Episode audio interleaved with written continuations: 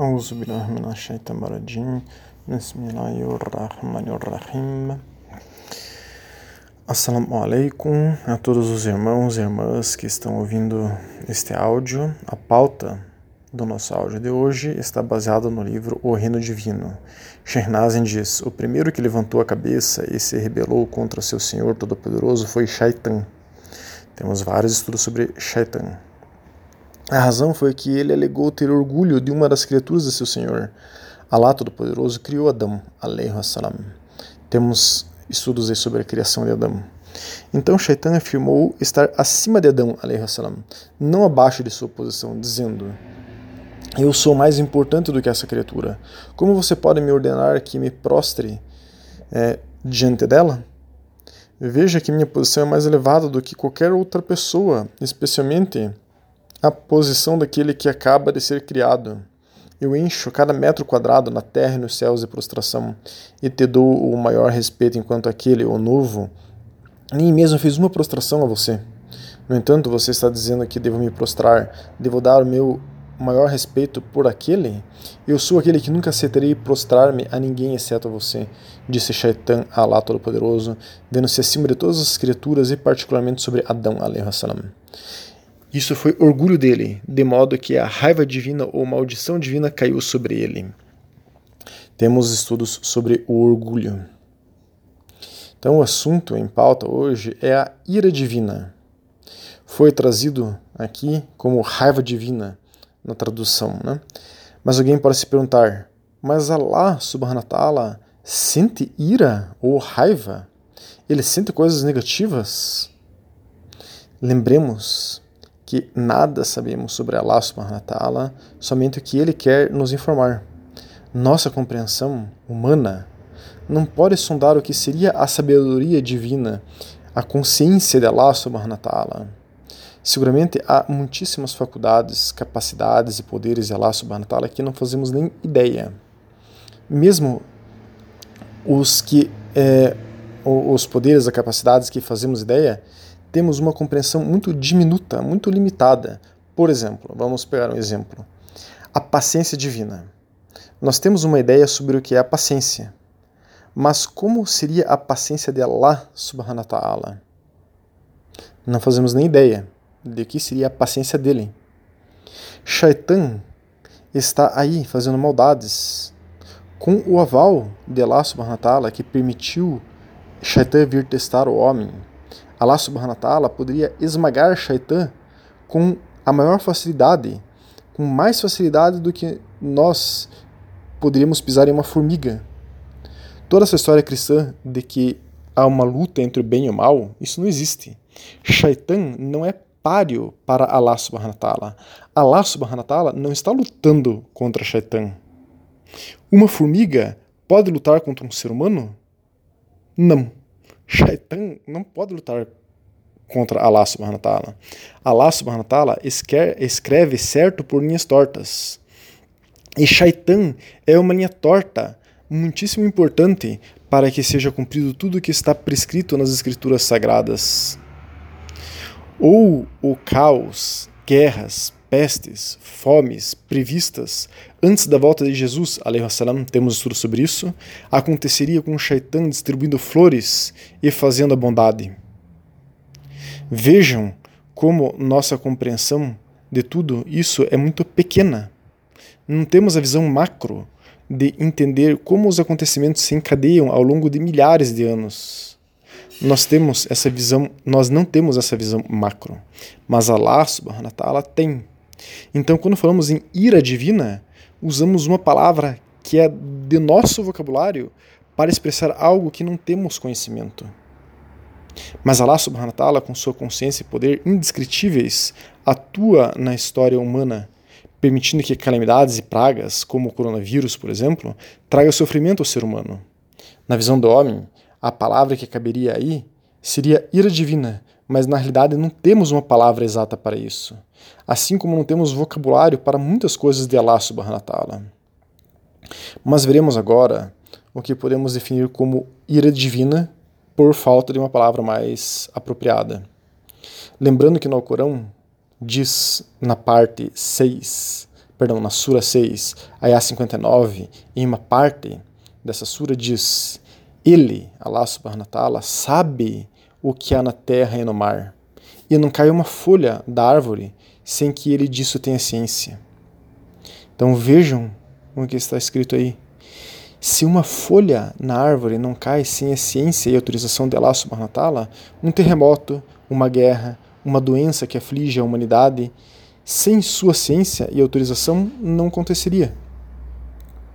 Nós chamamos isso de ira, mas o mais adequado seria uma palavra relacionada a essa macrovisão de encadeamento de fatos para se chegar a um fim pré-determinado, já anunciado, prescrito ou o decreto divino temos estudos sobre o decreto divino. Vamos para algumas passagens no Corão que descrevem um pouco o que seria essa ira divina para entendermos um pouco mais profundamente ainda. Sura 11, Ayah 117 diz: E se o Senhor, ó profeta, jamais destruiria uma sociedade injustamente enquanto seu povo estivesse agindo corretamente. Então veja, cidades, civilizações, impérios foram destruídos ao longo da história humana. Eles não seriam destruídos sem a autorização, sem a ciência de Allah ta'ala. E ele jamais teria agido assim em relação a um povo, a um império que é, estivesse agindo corretamente, diz aqui nessa passagem do Corão. Então, se algo estava acontecendo que não era da vontade de Allah subhanahu wa ta'ala, ou é, a continuidade daquilo não ajudaria com que é, o que está decretado fosse ocorrer, então é, Allah subhanahu wa ta'ala não é, teria destruído determinado povo, império, algo assim. Então, na nossa visão, a gente pode chamar isso de é, ira divina, mas na verdade isso é justiça divina. Temos um estudo sobre a justiça divina. Na Sura 20, a 121 a 124, diz o seguinte: Assim ambos comeram da árvore, e então sua nudez foi exposta a eles, levando-os a se cobrir com folhas do paraíso. Então Adão desobedeceu a seu Senhor, e assim perdeu o caminho. Então seu Senhor o escolheu por sua graça, aceitou seu arrependimento e o guiou corretamente. Alá disse: Desçam os dois daqui junto com Satanás, como inimigos um do outro. Então, quando a orientação vem de mim, de Allah subhanahu quem segue minha orientação não se desviará nessa vida nem sofrerá na próxima. Mas quem se afastar do meu lembrete certamente terá uma vida miserável. Então os levantaremos as cegas no dia do juízo. Esta passagem aqui, que está falando justo o que Shehnazin trouxe para nós aqui sobre a criação de Adão e Allah subhanahu wa ter expulso Shaitan junto para a terra e ter autorizado ele a testar o ser humano, essa passagem aqui está nos mostrando isso, de que é, aquele que segue o lembrete de Allah subhanahu ta'ala não terá uma vida miserável aqui. Não miserável materialmente, mas miserável espiritualmente.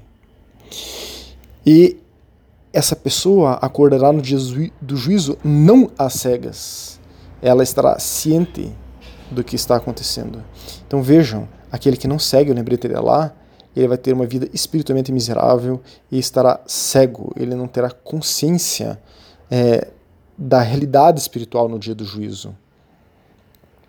É, e isso pode parecer algum castigo divino, alguma ira divina, mas na verdade é a justiça divina. Se a pessoa ela não lutou contra seu ego para desenvolver a sua consciência para evoluir espiritualmente e ter consciência das consequências de seus atos, fazendo com que ela estivesse assim é, precavida da lei de causa e efeito, então se ela não lutou para isso, então ela vai sofrer disso. Então nós chamamos isso de ira divina. No é, na Sura 7, Ayah 80 a 84, diz: E lembra-se quando Lot repreendeu os homens de seu povo, dizendo: Você comete um ato vergonhoso que nenhum homem jamais fez antes. Você cobiça os homens em vez das mulheres. Vocês são certamente transgressores, mas a única resposta de seu povo foi dizer: Expulse-os de sua terra.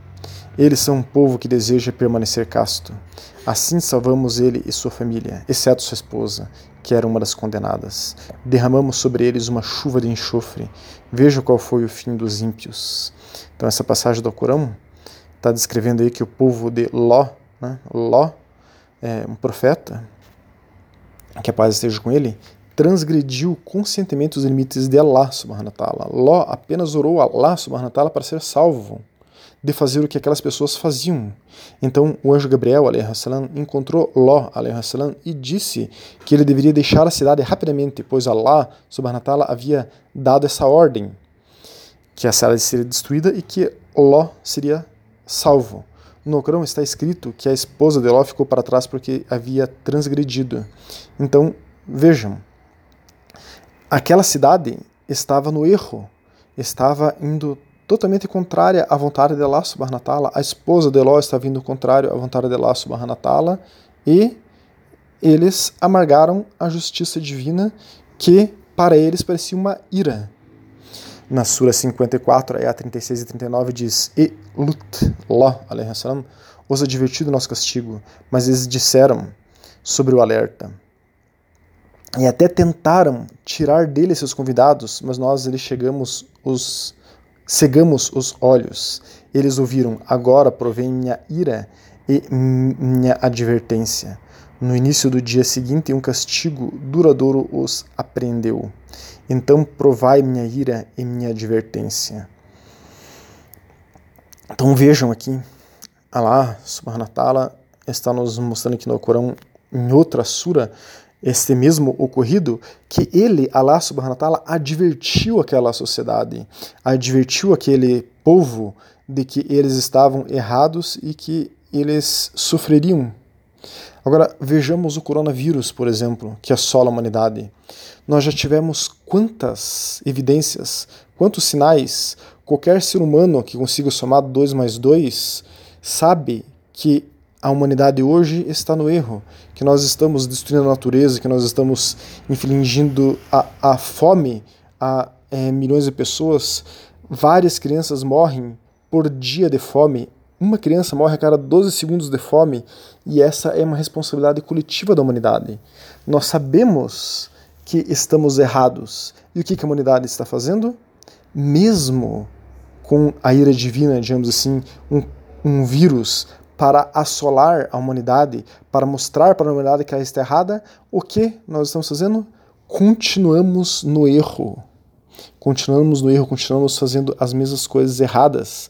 Nem o coronavírus, é, que é um outro sinal, uma outra advertência para nós, que nós poderíamos colocar como uma ira divina, foi suficiente para nos tirar do erro. Logo, outras é, outros malefícios, outras, entre aspas, iras divinas virão aí para corrigir a nossa sociedade. E, inshallah, voltará Jesus, salam, para deixar tudo de fato é, no caminho reto, no prumo. Abu Huraira relatou o mensageiro de Allah, salallahu salam, veio até nós enquanto discutíamos sobre o decreto divino. Então o profeta ficou com raiva até que seu rosto ficou vermelho, como se uma romã estivesse explodindo de suas bochechas. O profeta, salallahu alaihi disse: Como vocês estão fazendo isso? Diferente do que eu ordenei a vocês. Como que vocês estão fazendo isso se eu fui enviado para vocês. Na verdade, as pessoas antes de vocês foram destruídas quando discutiram sobre esse assunto. Estou determinado a não discutir sobre isso. Hadith Tirmizi, número 2133. Então aí mostra um momento de irritação do profeta Muhammad com o quê? As pessoas estavam debatendo o decreto divino como se existisse qualquer possibilidade diferente do que Allah subhanahu wa estava dizendo. E o profeta Muhammad mostrou que civilizações, povos, impérios ruíram no passado porque eles duvidaram do decreto divino. novamente as pessoas se opondo a Allah subhanahu. Elas simplesmente colhem o que plantam. O profeta, alaihi é, preferiu, previu, perdão, que no fim dos tempos a humanidade estaria na barbárie, como nos encontramos, e que o ser humano estaria no nível espiritual baixíssimo, equivalente ao da humanidade. Nós temos estudos sobre as profecias é, de Muhammad todas as atrocidades que, muçulmano, que os muçulmanos salafis e wahhabis fazem, que o Ocidente chama de terrorismo, todo o desvio que eles estão fazendo para com o Islã, tudo isso está previsto pelo profeta Muhammad. Por isso, quando um novo muçulmano ou uma nova muçulmana olha para os muçulmanos e muçulmanas e diz: Nossa, mas isso é o Islã? Não. Isso que vemos no muçulmano e na muçulmana hoje não é o Islã mas é um reflexo da pouca entrega, baixa submissão, de maneira geral, da Ummah, da nação do profeta Muhammad, como ele mesmo previu.